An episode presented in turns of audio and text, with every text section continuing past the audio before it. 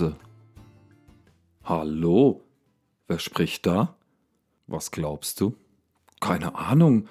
Ich sehe nur einen brennenden Busch voller Dornen in einer kargen Landschaft. Und ich höre dich. Du bist eine Stimme in meinem Kopf. Aber wer bist du? Und wo kommst du her? Ich war immer da. Das verstehe ich zwar nicht, aber ich möchte schon gerne wissen, wer du bist und warum ich dich höre.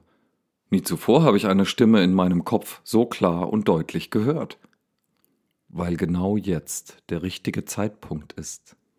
Das ist keine Antwort. Ich bin noch nicht da, um dir Antworten zu geben. Warum bist du dann da? Magst du keine Warum-Fragen? Ich mag jedenfalls kein Frage-Antwort-Spiel. Aha.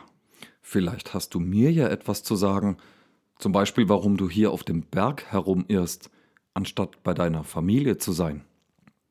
Wegen meiner Familie bin ich hier. Ein Schaf ist weggelaufen und ich suche es. Ich sorge für meine Familie, schließlich liebe ich sie. Und bei der Suche nach dem verlorenen Schaf bin ich an diesem brennenden Dornbusch vorbeigekommen. Diese Familie meinte ich nicht. Welche dann? Ich habe keine andere Familie. Ich habe an deine Herkunft gedacht und was dich zu dem gemacht hat, der du bist. Ah, vergiss es. Über meine adlige Verwandtschaft in Ägypten will ich nicht sprechen. Die habe ich auch nicht gemeint. Was dann? Und wem soll ich das nochmal erzählen? Netter Versuch. Bist du noch da? Klar. Bist du immer da? Auch wenn es still ist? Gerade dann. Gerade dann? Was meinst du damit? Erst in der Stille komme ich richtig zur Geltung. Was soll das heißen? Mose, du hast gerade gesagt, dass du deine Familie liebst. Und liebt deine Frau auch dich? Oh ja, aber sie ist gerade nicht hier. Du siehst sie nicht und hörst sie nicht. Manchmal höre ich ziemlich viel von ihr. Dann tut mir die Stille hier draußen auf dem Berg ganz gut. So seid ihr Männer nun mal. Und wie ist das in der Einsamkeit? Stellst du dann die Liebe deiner Frau in Frage? Oh nein, natürlich liebt sie mich, dessen bin ich mir sicher. Wir haben unsere romantischen Momente und außerdem einen Sohn, keine weiteren Details bitte. Könnte es also sein, dass du gerade dann, wenn sie gerade nicht in der Nähe ist, von ihrer Liebe überzeugt bist? Darf ich dein Schweigen als Zustimmung deuten? Du darfst. Nur weil ich gerade nichts gesagt habe, heißt das nicht, dass ich weg bin. du lernst schnell, Mose. Obwohl es still war, bist du mit deiner ganzen Aufmerksamkeit dabei gewesen. Genau in dem Moment, als du schweigend genickt hast, warst du ganz präsent, so wie ich. Aber es gibt doch Momente, in denen es sich so anfühlt, als ob man alleine ist, so wie das Volk der Hebräer, die seit vielen Jahren als Sklaven in Ägypten leben. Sie merken in ihrem Leid nichts davon, dass du da bist, aber sie sind nicht alleine. Auch wenn sie es gerade nicht mitkriegen, vor lauter Kummer? Genau. Das ändert nichts daran, dass ich auch bei ihnen bin. Fantastisch. Auch in einem Moment, wenn man sich alleine fühlt, bist du da. Und zwar uneingeschränkt. Also ist man nie wirklich alleine? Genau. Du warst auch auf dem Weg hierher nicht alleine und auch nicht auf deiner Wanderung durch die Wüste, auf der Flucht vor den Ägyptern, nachdem du zwei Menschen erschlagen hast. Au, Backe, das hast du auch gesehen? Oh ja. Aber mach dir keine Sorgen, deswegen liebe ich dich nicht weniger. Hm, ich finde das schwierig. Du sagst zwar, dass du immer da bist, aber trotzdem bleibst du oft unbemerkt. Im Moment fühlt es sich ganz nett an, besonders diese Liebeserklärung. Wärst du damals auch spürbar für mich da gewesen, hätte ich die zwei Ägypter wahrscheinlich am Leben gelassen. Was kann ich denn dafür, dass du mich nicht wahrgenommen hast? Hm, keine Ahnung. Wenn du es nicht weißt, ich weiß es auch nicht. Na dann. Warum hast du mich eigentlich angesprochen? Was meinst du? Weißt du das denn nicht mehr? Schon vergessen? Du bist mir ja einer. Ich sprech dich ständig an. Meistens hörst du es nicht. Verzeih mir, dass ich aktuell nicht genau weiß, welche Ansprache genau du meinst. Ich meine dieses Gespräch. Haben wir nicht irgendwann damit begonnen? Und du hast den Anfang gemacht, mich beim Namen genannt. Ich mache immer den Anfang. Und was willst du nun von mir? Ich möchte, dass du deine Familie für eine kleine Weile verlässt, um deine vermeintliche Herkunftsfamilie derart zu provozieren, dass sie am Ende deine wirkliche Sippschaft in die Freiheit entlässt. Oh, das ist ja heftig. Was du da verlangst, klingt ziemlich verrückt. Ich habe keine Ahnung, wie es klingt, aber die Sache ist in der Tat verrückt, weswegen ich dich ja losschicken will. Du bist genau der richtige Mensch zum richtigen Zeitpunkt, um es zu tun. Um was zu tun? Nur mein Volk zu befreien. Äh, ich dachte, es ist mein Volk. Dein Volk ist auch mein Volk. Aber sie haben es vergessen. Kein Wunder nach der langen Zeit. Ihren Vätern habe ich ein Land versprochen, in dem sie leben und sich laben können. Stattdessen hocken sie in Ägypten herum. Und nun können sie von sich aus nicht mehr weg. Ich habe aber Zweifel daran, ob sie gehen würden, wenn man sie nicht in aller Deutlichkeit aus dem Schlamassel herausführt. Und da kommst du ins Spiel. Hm, also selbst wenn ich mich auf die Sache einlassen sollte, so kann ich jedenfalls keinem Menschen auf der Welt von dir erzählen, nicht dem König von Ägypten und auch nicht den hebräischen Sklaven. Wieso nicht? Na, keiner würde mir glauben. Und wenn ich zwischendurch Selbstzweifel an deiner Existenz habe, brauche ich es gar nicht erst probieren. Du könntest von diesem Gespräch erzählen. Du sagtest doch, dass es sich gut anfühlt. Ah, die Leute würden mich trotzdem für verrückt halten, gerade weil ich nur etwas gefühlt habe. Wäre das so schlimm? Hm, ja und nein. Ja, weil ich nicht für verrückt gehalten werden möchte. Wer will das schon? Und nein, weil niemand auf der Welt wirklich normal ist. Jeder hat etwas Verrücktes an sich. Siehst du, obwohl ich nicht gleich reagiert habe, bist du davon ausgegangen, dass ich da bin und dir zuhöre. Das nenne ich Vertrauen. Hm, ich habe es einfach probiert. Vorher im Gespräch war es ja auch schon mal so gewesen, dass ich nicht mit Sicherheit wusste, ob du noch da bist. Und trotzdem fällt es mir schwer, anderen von diesem Gespräch zu berichten. Es wäre mir lieber, du wärst mir im Traum erschienen, so wie in der alten Geschichte, als du dem gerissenen Lügner Jakob eine Leiter zwischen Himmel und Erde aufgestellt hast. Ja, solche besonderen Sachen merkt ihr euch. Wenn nicht Träume da sind oder Briefe geschrieben werden, dann glaubt ihr nicht.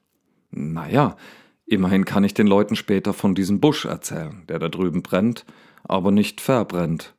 Das ist absolut nicht normal. Ich bin halt nicht berechenbar.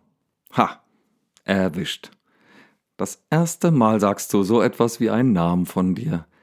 Nicht berechenbar. Leider falsch. Du hast wohl nicht aufgepasst, als ich das erste Mal meinen Namen gesagt habe. Stimmt. Du sagtest, ich war immer da. Eine Aussage in Vergangenheitsform. Und später? Hm, okay, jetzt verstehe ich ich bin immer hier und ich bin immer uneingeschränkt da. Das sind also deine Namen? Mehr oder weniger. Es gibt viele Möglichkeiten, es auszudrücken.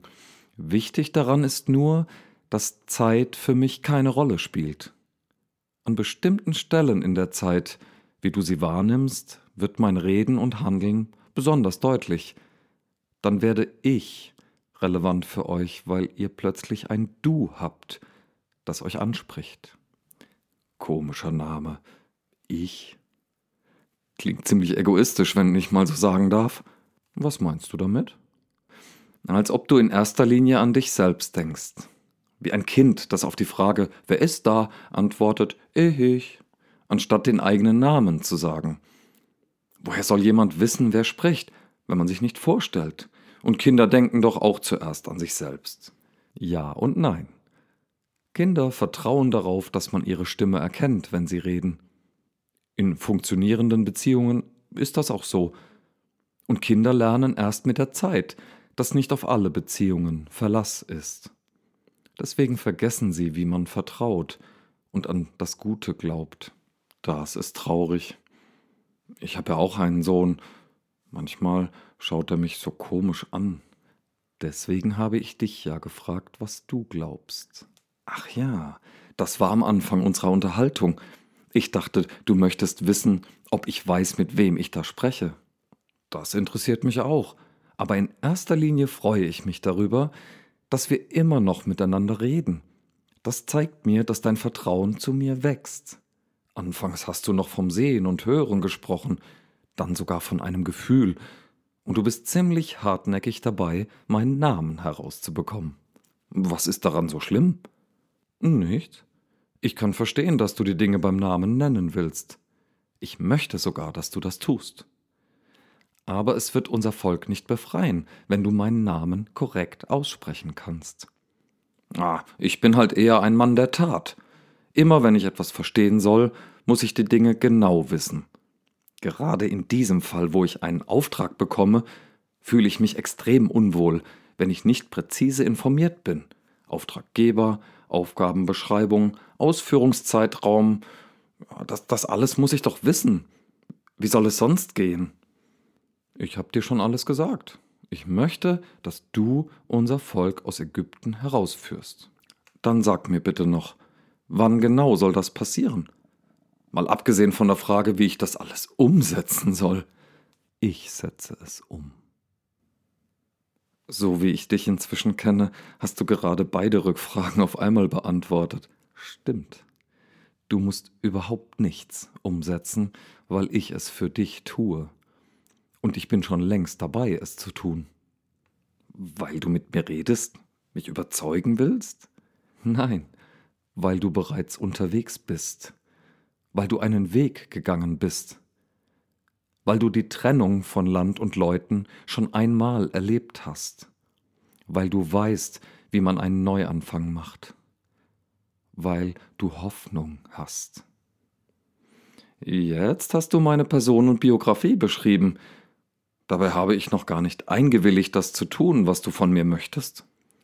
Mose, es wird passieren. Die Zeit dafür ist reif. Auch du bist längst so weit. Du wusstest es nur noch nicht. Und weil der König von Ägypten es auch noch nicht weiß, muss es ihm jemand sagen. Mit ihm sprichst du also nicht? Er hört mich leider nicht. Und die Hebräer? Oh, die hören mich schon, aber sie brauchen eine Initialzündung. Gruppen von Menschen sind immer eine träge Masse. Und wenn ich nicht will? Das ist okay. Deine Beteiligung an der Sache steht außer Frage, aber wie stark du involviert bist, entscheidest du selber. Deine Entscheidung ändert jedoch nichts an den Tatsachen, dass mein Volk aus Ägypten befreit werden wird und dass wir beide darüber gesprochen haben. Und jetzt? Ich warte auf deine Entscheidung. Und solange du wartest, wird unser Volk nicht befreit? Oh doch, die Sache ist ins Rollen gekommen. Und wer übernimmt dann die mir zugedachte Rolle? Wieso willst du das wissen, wenn du dich dagegen entscheidest? Na, es scheint mir wohl doch nicht ganz egal zu sein. Das ist immerhin ein Anfang. Ich liebe Anfänge. Obwohl du dich frei in der Vergangenheit, Gegenwart und Zukunft bewegst, gerade deswegen. Ich staune jedes Mal über Dinge, die in Bewegung kommen. Das ist nämlich mein Herzensanliegen. Meine Schöpfung möge nicht brach liegen, sondern sich entwickeln. Und du bist ein wunderbares Beispiel dafür, dass es nicht schlimm ist, in Bewegung zu bleiben. Hm, es hat mich einiges gekostet. Tu bitte nicht so, als wären die ständigen Wechsel in meiner Lebensgeschichte spurlos an mir vorübergegangen. Ich weiß. Ich war dabei. Wirst du auch dann bei mir sein, wenn ich zum König gehe und ihn bitte, unser Volk gehen zu lassen? Ich bin bei dir. Und ich habe einen Tipp für dich, wenn du ihn schon bitten möchtest, dann nur weil du höflich bist. Aber eigentlich steht es nicht zur Debatte, ob unser Volk aus Ägypten ausziehen wird. Ich hab verstanden. Dann müsstest du jetzt nur noch losgehen. Ich dachte, wir gehen zusammen. Ja, ich gehe mit, weil ich bei dir bin. Aber gehen musst du schon selbst. Und wenn der König unser Volk nicht ziehen lässt? Würde dann vielleicht doch ein Brief oder ein Traum? Dann wird er mit den Folgen leben müssen. Ich habe die Hoffnung, dass er auf mich hören wird, wenn du mit ihm sprichst. Aber ich befürchte, dass es nichts nutzt. Ich werde mein Bestes geben. Oh, lieber nicht. Besser, du gibst mein Bestes. Hm, das Geheimnis steckt wohl in der Begegnung mit dir. Einer muss den Anfang machen, sonst gibt es keine Begegnung. Sag das jedem, der dich fragt. Gut, ich mach's. Und ich vertraue darauf, dass du selbst alles Nötige in die Wege leitest. Ja, das mache ich. Auch deine Begegnungen mit anderen gehen schließlich immer von mir aus, weil du immer da bist. So ist es. So sei es. Mehr kann man nicht dazu sagen. Amen. Das war Gespräch mit Gott von Daniel Meisinger. Inspiriert von Exodus, drittes Kapitel, die Verse 9 bis 17.